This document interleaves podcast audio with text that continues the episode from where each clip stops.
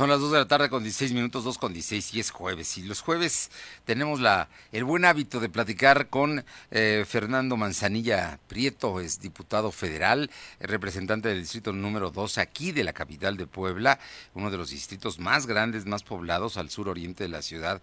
Y Fernando, el trabajo legislativo tiene complejidades. Una de ellas es eh, hacer leyes que trasciendan. Y esta semana el Congreso Federal aprobó precisamente, eh, elevó a rango constitucional los programas sociales. Muy buenas tardes y muchísimas gracias, Fer. Eh, hola, Tocayo, gusto saludarte a ti y a todo el auditorio. Efectivamente, como, como se había anunciado, el presidente mandó una iniciativa a la Cámara y el contenido de, esa iniciativa era elevar a rango constitucional, es decir, que quede dentro de la Constitución los derechos sociales, es decir, los programas sociales prioritarios del presidente. ¿Qué significa esto? Que se incorpora dentro de la Constitución un texto donde dice que para el año siguiente, o sea, así en cada año, en cada presupuesto que se autorice cada eh, año, no podrá ser ese presupuesto menor al del año anterior considerando además la inflación. Y eso implica, bueno, pues que se tendrá que destinar la misma cantidad de dinero al menos año con año. En este momento estamos hablando de cerca de 380 mil millones, si no recuerdo mal, el monto que se destina a estos programas. ¿Cuáles son los programas? Pues son los programas de jóvenes construyendo el futuro, que tú sabes que se les da un apoyo mensual de cerca de 3.700 pesos. A las personas con discapacidad se les da un apoyo mensual de 2.500 pesos a los adultos mayores se les da una, digamos, un apoyo también de cerca de 2.600 y las becas Benito Juárez que son 1.600 pesos bimestrales. Entonces, con todo eso, lo que está haciendo el presidente y lo que aprobamos ahora en la Cámara es que esos apoyos se sigan manteniendo año con año. Ese es el propósito de esto. En el caso de Puebla, te comentaré que hay cerca de 1.800.000 poblanos que reciben alguno de estos apoyos y bueno, la intención es que lo puedan recibir año con año y solo se les podrá quitar si hay otra reforma constitucional en algún otro momento que derogara este derecho. Oye, es que es muy importante porque mucha gente ya espera, sin duda, porque es parte de su ingreso, estos estímulos y hay familias que, que para ellos son muy importantes. Es un aliciente para, obviamente, enfrentar eh, la edad mayor, la jubilación. Hay otros que son las personas con discapacidad, que no tienen eh, a veces trabajos formales. Estamos hablando de los jóvenes que están estudiando. En fin, todos, todos son sectores eh, vulnerables que requieren apoyo y hoy se está garantizando constitucionalmente. Efectivamente, efectivamente, como tú dices, eh, eh, se trata de, de, un apoyo pues masivo, son, si no recuerdo mal, cerca de 30 millones de beneficiarios que hay en el país, en el caso de Puebla son un millón ochocientos mil, y bueno, la intención es que ellos puedan seguir recibiendo sus apoyos año con año, y repito, la única manera en la que ya no lo recibirían es se derogara esta obligación constitucional, es decir, hubiera otro otra Cámara de Diputados, otro Senado que la quitara, digamos, ya como un derecho fundamental. El presidente nos dijo cuando lo vimos, Fernando, que él lo que quería era hacer cambios profundos eh, en el curso del año y terminar diciembre ya con los cambios más importantes de lo que, bueno, pues él habla o llama la cuarta transformación. Y este yo creo que es el pues quizá es el cambio más importante, te diría yo, porque yo creo que el tema de los programas sociales, pues es la prioridad que él tiene. Entonces, yo creo que esta reforma que se hizo, pues es de los temas que más le importan. Cuando nos juntamos aquella vez nos hizo mucho énfasis en ella. Y bueno, pues ya pasó eh, la aprobación de Cámara de Diputados. ¿Qué sigue? Ahora irá al Senado, ahí tendrá que ser discutida y si ellos la aprueban, pues ya quedará como una reforma dentro de la Constitución. Se está protegiendo a los más vulnerables, se está llevando a cabo la cuarta transformación que, como ha dicho el presidente López Obrador, primero los pobres. Fernando. Efectivamente, efectivamente, esa es, esa es, esa es, la idea. Si tú te das eh, cuenta, el, discurso de él, que es un discurso de la coalición, Haremos Historia, ha sido justamente ese. Creo que es un discurso que hace sentido. Eh, esto no quita, y yo, te, yo también he sido crítico, este esto no quita que se puedan revisar las reglas de operación, por ejemplo, eh, que se puedan perfeccionar, que si los programas no están dando resultados, adecuados puedan modificarse de alguna forma para asegurar que existan incentivos adecuados. En fin, hay, hay críticas a los programas, yo las he escuchado, yo comparto algunas de ellas, este, y creo que tiene que ver mucho con que las reglas de operación pues generen que los programas sean de la mayor utilidad para la gente y para el país. Pero eh, eso eso sigue abierto, eso no. Lo único que sí es que hay un derecho ya para ciertos grupos vulnerables para recibir ciertos apoyos y bueno, pues eso ya queda en Constitución y digo que eso es un tema importante. Tan importante es que estamos hablando pues de poco menos de 400 mil millones de pesos al año, que es una cantidad pues, muy muy muy sustancial. Bien, Fernando, y el Congreso Federal, te digo, están, están trabajando y trabajando en serio, porque además este es el primer periodo ordinario del año. Y, cuéntanos. Eso dicen, eso dicen, Tocayo, que trabajamos mucho, aunque luego dicen que no, ¿verdad? No, no. Hoy iniciaron los exámenes para los aspirantes a consejeros del Instituto Nacional Electoral, que también es un reto que queden en este mes.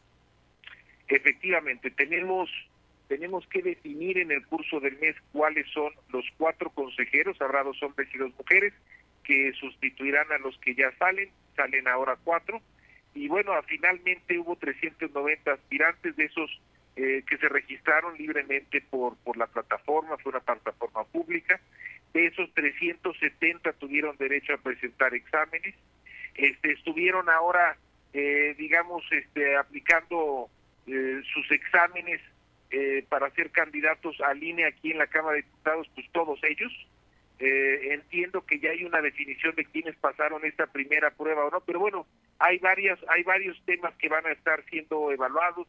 Les van a evaluar, bueno, el conocimiento del marco constitucional en materia legal, de los sistemas de gobierno de partidos, de los procedimientos electorales, de un montón de cosas. Y la idea es que podamos tener en próximos días, antes de que concluya este proceso, un número suficiente que serían cinco por cada posición, es decir, diez hombres y diez mujeres para elegir ya en el Pleno a esas cuatro nuevos consejeros. ¿Cómo se va a hacer? Bueno, pues a través de todos estos exámenes, a través de, de las entrevistas, a través del proceso de evaluación, los siete evaluadores que se designaron, que fueron seleccionados, van a definir ahí sus quintetos, no son ternas, son quintetos, este, eh, para cada una de estas cuatro posiciones. Ya teniéndolas, ellos definidos, ellos son un grupo independiente, técnico, este más bien académico, la mayor, bueno, prácticamente todos. son académicos. Sí, y gente de prestigio además y de, de, probada, de probada eh, honorabilidad.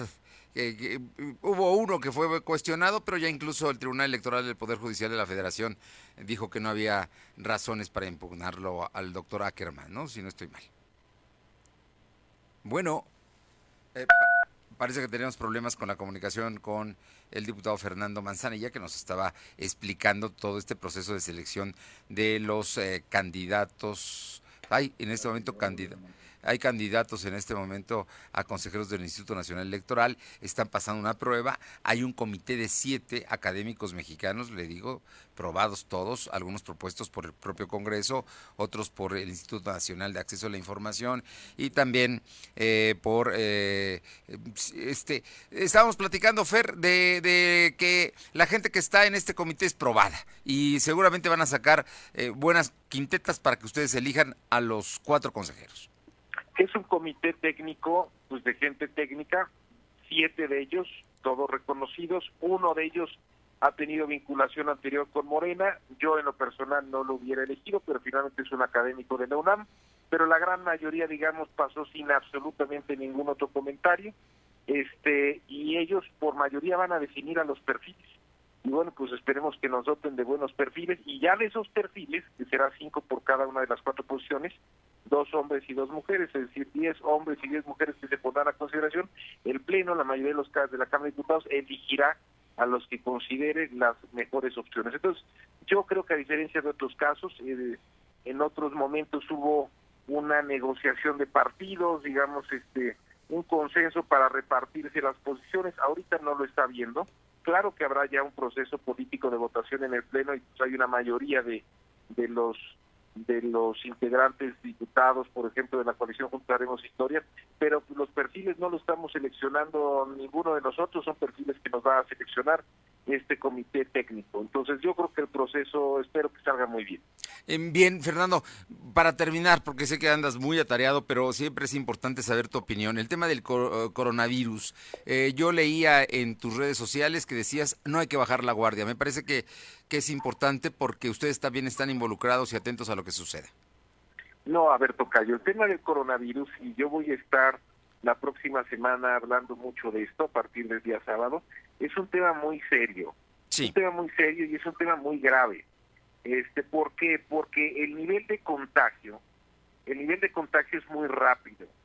Eh, y, y eh, en el caso de, de, de, China, lo que nos enseña es que cuando las medidas se van tomando ya después de cierto tiempo, es muy, muy difícil, digamos, controlar el nivel de contagio.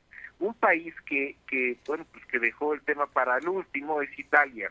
Y hoy en día Italia está viviendo una verdadera crisis, no solo por la cantidad, digamos, de gente contagiada, sino porque la demanda que la gente contagiada genera al sistema de salud está haciendo que el sistema de salud se colapse.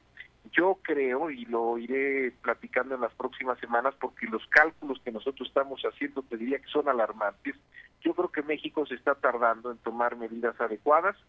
Este, creo que es inevitable que lleguemos a situaciones tipo cuarentena como están llegando otros países, esa es la impresión que yo tengo. Y bueno, ya no son de 40 días, podrán ser de menos tiempo, pero yo creo que vamos a estar en una situación difícil en el mes de abril. De aquí a un mes la situación en el país va a ser complicada. Ojalá las autoridades vayan tomando cartas en el asunto de manera rápida, porque no es una vez que aparece el primer caso, la primera muerte, este, a partir de ahí el problema no son los que aparecen, el problema es que es 10 a 1 los casos que se van detectando contra los que están en realidad. Y es, ese es el, el, el, enorme problema. También hay otro asunto importante, hay una diferencia entre los sistemas de salud que se preparan y la tasa de mortalidad de esos y los que no se preparan. Los sistemas de salud en países avanzados están teniendo tasas de mortalidad del 1%. Los sistemas de salud de países no desarrollados o países en desarrollo, países que no están preparados, es de 5%. Entonces aquí sí hay un tema de que la velocidad en la que nos movamos y la forma en la que atendamos el problema desde los sistemas de salud se traduce en vidas, en muchas vidas. Pues ser creo que es importante y ya lo estaremos platicando. Tú eh, estarás en tu distrito y estarás eh, llevando este mensaje a, tus, a, tus representados y a los poblanos en general. Así lo estaré haciendo y la próxima semana estamos terminando los cálculos. Yo estoy espantado de los números que he visto, verdaderamente espantado, ¿eh? Y voy a estar haciendo pública mucho de la información que estoy recabando y calculando con especialistas. Y en resumen te diría, eh, los gobiernos tienen que reaccionar rápido, eh, y vamos a tener un problema en general en México, tenemos que estar listos para afrontarlo. Acaba el subsecretario de Salud de decir que ellos estiman que a finales de este mes estaremos ya en fase 2. Estamos en fase 1, pero ya advirtieron que vamos a caer en la fase 2 y va a llegar la 3 también. Eh, y el lío va a ser abrir tocayo. De aquí a un mes vamos a estar en una situación complicada, pero bueno. Fernando Manzanilla, como siempre, un gusto y un placer eh, escucharte y compartir contigo estos minutos. Gracias a ti, te mando un abrazo. Un abrazo, gracias. Son las 2 de la tarde con 30, dos y media.